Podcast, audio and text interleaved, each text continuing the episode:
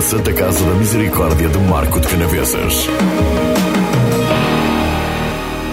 Muito boa tarde, estamos a iniciar mais uma sessão de Conversas de Saúde, um programa da Marcoense FM em parceria com a Santa Casa da Misericórdia de Marco de Canaveses. Como convidada temos hoje a otorrinolaringologista Anita Cunha. Vamos falar sobre o cancro da garganta. Boa tarde, doutora. Muito obrigado por ter vindo aos estúdios da Marcoense FM para falar sobre este problema, cancro da garganta. Antes de mais e para começar, o que é o cancro da garganta? Estamos a falar aos cancros da laringe e da faringe, sobretudo, não é? Muito boa tarde. Exatamente, muito boa tarde para si também e obrigada pelo convite. É com muito gosto que, que aqui estou. Relativamente ao cancro da garganta, de facto, o, o, tema foi escolhido assim para a maioria da população perceber, não é? Porque quando nós nos referimos ao cancro da garganta, não estamos a, a estamos a nos referir a um cancro que nasce ou que cresce, não é? Uh, na laringe, na, na faringe na parte de trás uh, da língua. A laringe envolve toda a zona das cordas vocais, ou seja, é o nosso aparelho vocal. A faringe é um tubo oco que vai desde a parte de trás do nariz até à, à entrada do, do esófago, que depois comunica com o estômago, e é nesta parte mais baixa, na parte mais inferior da, da, da faringe, na chamada hipofaringe, que geralmente os, este tipo de cancro se desenvolve. Uh, o cancro da garganta são tumores que, que surgem nesses dois locais, não é? Exatamente, exatamente. Tendencialmente, sim, há outros mais raros que surgem noutra, noutra, noutras regiões, mas uh, os principais, os mais frequentes, são, são esses. Doutora, o álcool e o tabaco são os principais fatores de risco para, para o aparecimento deste tipo de cancro? Exatamente, sim. O álcool e o tabaco, ou, em separa, ou o consumo em separado, ou o consumo em conjunto, aliás, eles até se potenciam. Nós sabemos que, que os, os fumadores têm uma, uma probabilidade de desenvolver este tipo de cancro muito superior aos não fumadores. Uh, e relativamente ao consumo de álcool, esse também efeito também é potenciado, ou seja, a probabilidade de desenvolver cancro da garganta também é muito maior, principalmente nas senhoras que são ainda mais sensíveis que os homens uh, a este nível. Há ainda outro fator de risco, também uh, tem vindo cada vez a tornar-se mais importante, que é a infecção por o HPV, que é o papiloma vírus humano, que é aquilo que, as, que é uma infecção que as pessoas até conhecem uh, na generalidade porque causa muitas vezes aqueles escravos, as chamadas verrugas na, na pele, muitas vezes frequente até na zona do, do, dos dedos e que pode também desenvolver lesões a nível da, da garganta e a nível até do aparelho também genital, precursores, ou seja, que podem depois mais tarde vir a desenvolver uh, cancro. Oh, doutora, uh, uh, o tabaco, o, o, o, álcool, a alimentação pouco saudável também, uh, de alguma forma, é um fator de risco ou não? Exatamente, sim. Principalmente pessoas, o, o baixo consumo de frutas e legumes. Uhum. E consumo de alimentos industrializados, se calhar. Exatamente, é? exatamente. Sim, sim, sim, também. Soutora, Portanto, eh, para, para evitar esta, este tipo de, o aparecimento deste tipo de tumores, eh, o que a doutora aconselha, obviamente, é quem fumar deixar de fumar, quem beber álcool excessivamente diminuir a quantidade de álcool ingerido, não é por aí? Sim, sim, sim, sim, sim. São esses os principais fatores de risco e são fatores de risco que nós conseguimos uh, controlar. E infelizmente o consumo de álcool e de tabaco é muito frequente na nossa, na nossa comunidade. Tenho aqui alguns dados. Este dado que eu aqui tenho, doutora, é referente ao cancro da, da laringe, que é um dos mais frequentes cancros eh, da cabeça e do pescoço. Em Portugal são diagnosticados cerca de 600 novos casos por ano, o que corresponde a 2% de todos os cancros eh, diagnosticados.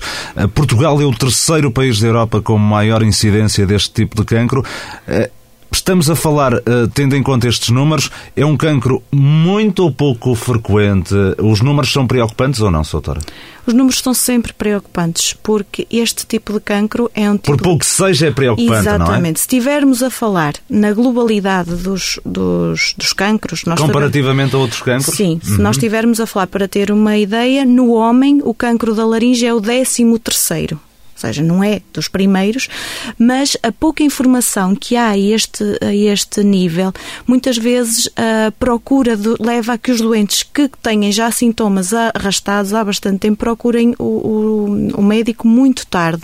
E. Uh, Por exemplo, para, para ter uma noção, cerca de 60% dos doentes que, que nos procuram por este tipo de sintomas já têm um cancro bastante avançado, num estadio bastante avançado e a probabilidade de sucesso, a probabilidade de tratamento nesses casos já é baixa. Quando são diagnosticados com, com em, estadios avançados, cerca de 6 em cada 10 morrem é, dentro de 5 anos. Oh, doutora, há vários estadios, não é? Uh, uns mais graves do, do, do, que outros, não é? Exatamente, sim, sim. Relativamente aos estadios do, do tumor, há várias coisas a ter em conta. O tamanho, os órgãos que já envolve, se está localizado, se já tem metástases à distância, ou seja, se já tem as ditas raízes, uh, e o próprio tipo de tumor, porque dentro dos vários tumores da, da laringe e da, e da faringe há uns mais agressivos, outros menos agressivos. Ou seja, uh, por exemplo, o estadio 1 e 2 é aquele menos agressivo, Sim. onde uh, é, o tratamento é mais fácil, uh, é isso? Exatamente. No estadio 1 e 2 nós conseguimos fazer um tratamento mais conservador e com maior taxa de, de sucesso. Nos estadios mais avançados, além da cirurgia e dos tratamentos todos que envolvem serem muito mais agressivos, a taxa de sucesso também é bastante inferior. O, o, cancro da, da, da, garganta surge mais em homens e, com, e, pessoas com mais de 50 anos ou não corresponde à verdade, doutora? Não, corresponde à verdade. Corresponde? Isso corresponde à verdade. Surge mais em homens, embora cada vez esteja-se a verificar que existe, que surge também em mulheres. Nós pensamos que ele surge mais no homem devido aos hábitos tabágicos e alcoólicos, ou seja, o consumo de álcool e o consumo de tabaco ser mais frequente entre, entre os homens. Provavelmente há alguns anos atrás não era tão frequente nas mulheres porque as Como... mulheres não fumavam se calhar tanto como hoje, exatamente, não é? Por Exata, exatamente. Hoje em dia, o rácio entre homem e mulher, ou seja, a, dif eh, a diferença uh, de aparecimento do cancro no homem ou na mulher já não é assim tão dispar como, como há uns anos atrás. Numa notícia, uh, referiam que uh, este tipo de cancro está a aparecer também cada vez mais em jovens. Uh, essa é também uma das razões. Os jovens hoje em dia têm mais tendência para, para o tabaco, para o álcool. Essa é uma das razões para o aparecimento? Ou... Sim, Sim, sim, a par com todos os outros fatores de risco, por exemplo, a infecção por o papilomavírus humano, que é de transmissão tendencialmente uh, por via sexual, ou seja, o sexo oral, não é? que também é mais comum Uh, ou, ou, mais uh, entre, entre os jovens, não é? Também hum. será um fator de risco, não só, mas também. Soutora, quais são os principais sintomas do, do cancro da garganta? o primeiro é uma disfonia, ou seja, uma rouquidão que se mantém além das três semanas, já nos deve começar a, a preocupação, a, a, termos preocupação. Claro que é evidente que a pessoa está constipada, está rouca dois ou três dias, não tem necessidade nenhuma de ser logo observada, mas se isso se arrastar, sim. Se for uh, acompanhada de dor ao engolir, ou mesmo dificuldade em engolir, que inicialmente é para alimentos mais sólidos, ou seja, coisas mais duras, depois é progressivamente vai aumentando até que chega a um ponto que a pessoa também não consegue beber uh, líquidos, às vezes até tem dificuldade em engolir a própria saliva. Uh, o facto de, de poder aparecer alguns nódulos, os tais caroços no, no pescoço, também é bastante preocupante. Uh, tossir sangue também nos deve ser um, um, um fator de, de alarme. A perda de peso também, doutora? Exatamente, sim. A perda de peso, sobretudo se não for uh, intencional, não é? Se estivermos a associar até a perda de peso à dificuldade em, em deglutir, ou seja, à, à, dificuldade em engolir, já estamos a falar de dois sintomas deste, deste, deste problema. Dependendo dos sintomas, uh, a doutora, no caso de estar a diagnosticar, pode depois aferir se é cancro da laringe ou da faringe, porque os sintomas são diferentes, eh, quer na laringe, quer na faringe. Por exemplo, eh, em relação à, laringe, a, a, a tal perda de, de, voz. de voz e na faringe as dificuldades, por exemplo, em, em, em engolir e em respirar até. Sim, exatamente. Mas quer, por exemplo, o cancro da laringe até dá inicialmente maior dificuldade dificuldade em, em, ou melhor, dá dificuldade em respirar ou uma respiração mais ruidosa até antes de, de o cancro da, da hipofaringe. Mas estamos a falar de estruturas que são muito próximas e nós muitas vezes, ou a maior parte das vezes, quando fazemos o diagnóstico, já não conseguimos perceber se ele começou em estruturas da laringe ou em estruturas da hipofaringe. Daí que os sintomas sejam muitas, muitas vezes indiferentes, ou, indifer ou pelos sintomas não conseguimos ter a noção se é da laringe ou se é da, da, da hipofaringe, à exceção da rouquidão. Essa sim, quando é o único sintoma, geralmente aponta para lesões que estão a aparecer na, nas cordas uh, vocais. Doutora, eu quero dizer que para, para, para diagnosticar com certeza se há algum tumor, uh, o ideal é fazer exames não é? É ser observado. Em uhum. primeiro lugar, o ideal é ser observado, é ir a uma consulta, fazer essa história clínica, apurar-se quais são os fatores eh, de risco da, da pessoa, qual é a probabilidade dela vir a ter um tumor nesta região e depois o doente deve ser observado e deve ser observada esta, esta zona que é uma zona de difícil acesso, ou seja, não basta abrir a boca para nós conseguirmos ver a, eh, a, a laringe e a hipofaringe.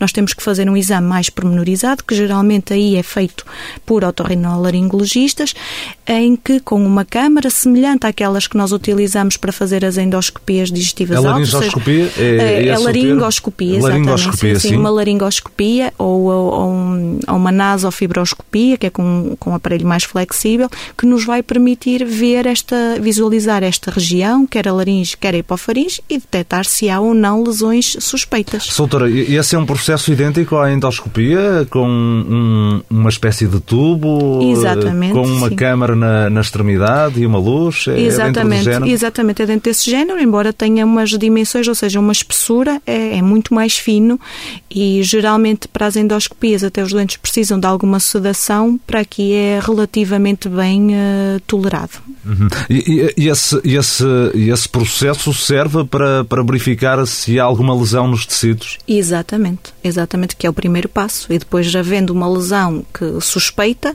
temos que a biopsar, ou seja, tirar um fragmento e mandar para análise para se confirmar se existe ou não uh, cancro. Uhum. Um, este tipo de cancro alastra-se, espalha-se para outros órgãos? Sim, sim, sim, sim, como qualquer outro cancro.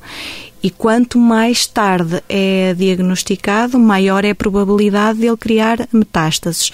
Em primeiro lugar, ele expande-se territorialmente, ou seja, para os tecidos e os órgãos e as estruturas que estão próximas da laringe e da, e da hipofaringe, e depois também para os gânglios cervicais, ou seja, para os gânglios que existem a nível do pescoço. Mas também se, se, se espalha para outras zonas, como o pulmão, como o fígado tudo depende de, do estadio em que estamos e do tipo de tumor que estamos a, a falar. Portanto, assim que as pessoas uh, pressintam que têm ali um sintoma que, na eventualidade, uh, pode sugerir uh, cancro, o ideal é consultar um otorrinolaringologista, não é, Soutora? Sim, sim. Claro que não se deve aqui também fazer o, o bypass ao médico de família ou desprestigiar o médico de família. Acho que até se calhar em primeiro, primeiro lugar, lugar é uma pessoa que, que, que está que ali para nós, que nos que conhece, que conhece o doente e que, e, que, e, que o, e que o vai consultar com certeza. Claro que a região que estamos a falar é, é, é difícil para o médico de família conseguir uh, ver e provavelmente aí vai encaminhar para, para, para um otorrino. Mas situações situações destas, como nós estávamos a falar, rouquidão persistente, perda de peso, tosse, sangue, eh, sangue eh, a sair com a tosse, expectoração com, com, com sangue, etc. Tudo isto são, eh, são sinais de, de, de alarme, de, de, gravidade. As tumefações do pescoço, as massas no pescoço também devem, deve, deve, devem procurar ajuda o mais rapidamente possível. Doutora, este é um cancro que tem cura? Sim, Sim, e nosso, o nosso principal objetivo é sempre esse. Claro que a probabilidade de cura é tanto maior quanto mais pequeno é o tumor, quanto menor é o estadio da, da, da doença. Por isso é que eu há pouco referi que O que nos preocupa mais é a maioria das pessoas que nos chegam com este tipo de doenças chegarem já com uma doença muito avançada e aí a taxa de sucesso é inferior. Mas se for diagnosticado no, no estadio 1 ou 2, nos mais uh, precoces, a taxa de cura ronda aos 90%, o que é muito bom e existem muito poucos cancros. Uhum. Uh, o tratamento, doutora, uh, cirurgia ou pode ser evitada a cirurgia se o tumor ainda estiver numa fase muito inicial? Sim, as três linhas principais de tratamento são a cirurgia, a radioterapia e a quimioterapia, uma combinação de, de, de das três, das é? três uhum. exatamente. Numa fase muito inicial, a radioterapia, muito localizada, tumores bem diferenciados, a radioterapia pode dar uma, uma resposta. Um, numa fase mais avançada, já teremos de ter aqui uma combinação. Em termos cirúrgicos, o que acontece é que numa fase mais inicial nós conseguimos fazer cirurgias muito mais conservadoras, ou seja, que permitem, que tiram só partes da laringe ou partes da hipofaringe, eh, mas sem tirar toda a, todo o aparelho vocal. As pessoas depois ficam com uma voz rouca, não é? Permanentemente, mas ficam a respirar pela via normal, pelo nariz, não é? Eh, e se tivermos que, que tirar toda a laringe, toda a estrutura eh, vocal, depois há outras formas de falar, mas perde-se para sempre aquela voz, aquele timbre que nós conhecíamos uh, e que era único de cada, de cada pessoa, de cada doente. O procedimento cirúrgico, doutora, uh, é, é, muito complicado de, de, fazer. Habitualmente, esse, esse procedimento é o, o otorrinolaringologista que faz? Exatamente, uhum. sim. São equipas de otorrinolaringologia em centros mais, mais especializados, com apoio de outras especialidades, sempre que há necessidade disso, mas o cirurgião principal é um otorrinolaringologista. Uh, em termos de procedimento cirúrgico, estamos a falar de um procedimento que tem alguma complexidade, que tem alguns riscos. Uh, além da laringectomia, que, que, implica então a, a tirar a remoção total da, da laringe, este, este procedimento é geralmente acompanhado por o esvaziamento dos, dos gânglios, eh, que também tem, tem alguns riscos, porque esses, essas cadeias ganglionares estão junto a estruturas muito nobres, que a veias e a artérias que vão diretamente para, para a cabeça, não é? Para as pessoas terem uma noção da, da gravidade e da complexidade que, que, isto, que isto requer. Mas estamos a falar de um procedimento cirúrgico que ronda, regra geral, umas 3, 4 horas é? Em termos médios, claro, alguns demoram menos, outros que demoram uh, mais. E obriga, obviamente, posteriormente a internamento. exatamente, sim. Estamos a falar de um internamento médio de à volta de 15 dias, uh, pode ser mais longo, pode ser eh, mais curto, mas a média é, é os 15 dias, implica uma alimentação numa fase logo imediata ao pós-operatório e durante ainda uh, algumas semanas por uma sonda nasogástrica, aquele tubinho que vai pelo, pelo nariz até, até ao estômago, implica a realização de pensos uh, diários, a realização de antibióticos, analgésicos, uh, até estar tudo cicatrizado e até ver se há ou não necessidade de realizar-se tratamento complementar, nomeadamente com quimioterapia e radioterapia. O pós-cirurgia, o pós-tratamento é o mais complicado, não é? Ao fim e ao cabo, uh, tendo em conta tudo aquilo que a doutora acabou de dizer, até porque é retirado o órgão órgão na totalidade ou parte do órgão e depois é necessário também uh, alterar a vida da pessoa. Vai ser necessário terapia da fala ou fisioterapia para depois voltar a ajudar a, a mastigar, por exemplo, não é? Sim, sim, sim, sim. É um processo longo, é um processo duro uh, para os doentes e para a família. É, é um desafio muito grande. Isto, o cancro da laringe e particularmente nos doentes que têm que ser submetidos à laringectomia total, uh, torna qualquer doente irreconhecível, não é? É um, é um desgaste físico e emocional muito grande é que as pessoas têm que ter muita resistência, tanto física como psicológica, para avançar uh, aqui. Em relação à terapia da fala, ela justifica-se depois uh, para a reabilitação uh, vocal, não é? Vocal não no sentido que nós a conhecemos, mas para se tentar outras formas de falar, que pode passar pela aplicação de próteses fonatórias, que são umas válvulas que depois com uma terapia da fala adequada vão permitir que o doente imita sons e consiga comunicar. Claro que não vai conseguir ter um discurso uh, fluente como estamos a, a, ter aqui, mas consegue comunicar na, na, perfeição, pois com a prática cada vez melhor. Uh, existe a laringe mecânica, que também são outros dispositivos, em Portugal não são muito utilizados, mas que também ampliam estes sons e conseguem facilitar ainda mais a, a, a comunicação para ter ideia, não é? Porque nem tudo é negro. Uh, há alguns uh, grupos de, de, de cantares e, e, corais de laringectomizados. Portanto, eles conseguem arranjar uma forma eficaz de comunicar.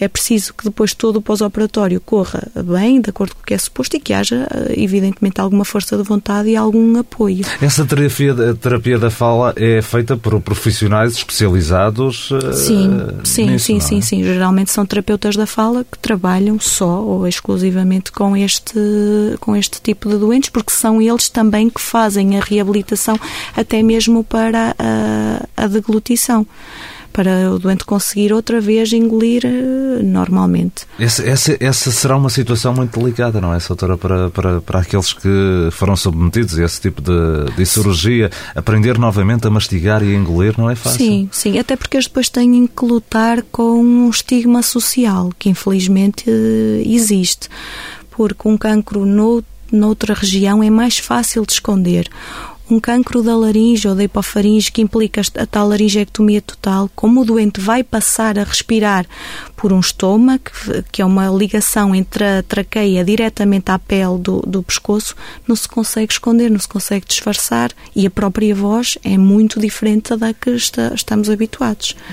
Uh, e tudo isso psicologicamente também uh, derrota. Uh, Era isso precisamente que eu, ia, que eu, ia, perguntar. Por vezes obriga também. Aqui é necessário uma equipa multidisciplinar. Digamos que para estas questões de, das pessoas que são submetidas a este tipo de tratamento e que depois também não aceitam muito bem esta imaginemos a, a, cirurgia, é necessário por vezes recorrer a psicólogos eh, para, para ultrapassarem este, este problema, não é? sim, é? Para depois sim. viverem melhor com este, com sim, este problema que as afetou. Sim, sim, para se conseguir, para se conseguir viver depois do, do cancro é preciso isso também e nós, nós aqui enquanto médicos temos um papel uh, que é evidentemente muito importante, mas que também é limitado, não é? Porque todo esse, porque nós pensamos na sobrevida, pensamos na, na cura, pensamos no tirar o cancro à pessoa, mas todo o resto, isso é só sobreviver ao cancro e é preciso depois aprender a viver com o, com o, com o cancro.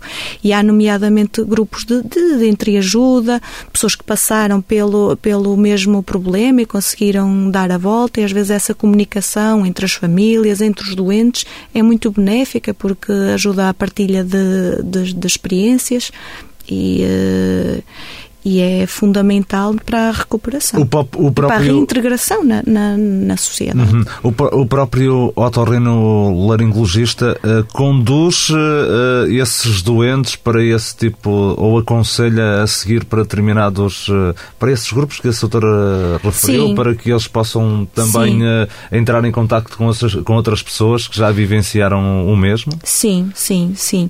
E não só o otorrinolaringologista, porque estamos a falar para este tipo de patologia estamos sempre a falar de uma, de uma equipa multidisciplinar, que inclui também os terapeutas da fala, como já falamos, em equipas de enfermagem, que também acabam por estar muito próximas do doente e muitas vezes são eles próprios que conseguem fazer esta interligação entre doentes que já passaram pelos, pelos serviços e que foram casos de sucesso e que acabam por ser aproveitados, entre aspas, como exemplos para quem está a iniciar esta sua luta. Soutora, por vezes eh, viver depois do cancro da garganta é o mais difícil, não é? A aceitação daquele problema. Sim, por tudo aquilo que nós, que nós fomos falando, pelo estigma social, pelas sequelas que, que, este, que este problema deixa, e claro que o isolamento social vai acabar por perpetuar ainda mais estes hábitos alcoólicos e, e, e tabágicos e ser ainda mais difícil abandonar estes. Exatamente. Depois há a questão de abandonar o, o próprio vício, Isso. que terá de, cessar completamente, não é? Sim, sim, sim, sim, porque vale sempre a pena deixar de fumar e deixar de beber em qualquer fase que se, que se esteja. Se não tiver cancro nenhum, é para diminuir o risco de vir a ter. E no caso de estar a passar por uma experiência dessas, por um cancro nesta região, uh, o deixar de fumar e o deixar de beber aumenta em muito a probabilidade de sucesso do, dos tratamentos e diminui o risco de recidiva, ou seja, de, de aparecimento de novo cancro na mesma uh, região. O risco diminui muito, mas não quer dizer que não possa aparecer, não é, doutora? Infelizmente. Exatamente. Daí que estes doentes são mantidos em vigilância durante bastante tempo é? Uh, pelo menos 5 anos, em alguns casos mais. Mantidos em vigilância no sentido de, eh, de consultas regulares? Regulares, exatamente. No sentido de, de consultas regulares, inicialmente mensais, depois de 3 em 3 meses, depois de meio em meio ano, depois de ano em ano, e até consoante uh, a equipa médica, assim o, o entender, não é? Soutora, uh, Estamos quase, quase a terminar. Que mensagem é que acha que deve ficar retida? Que informação é que deve passar lá para casa? Uh, o cancro da garganta existe. O cancro da garganta é grave.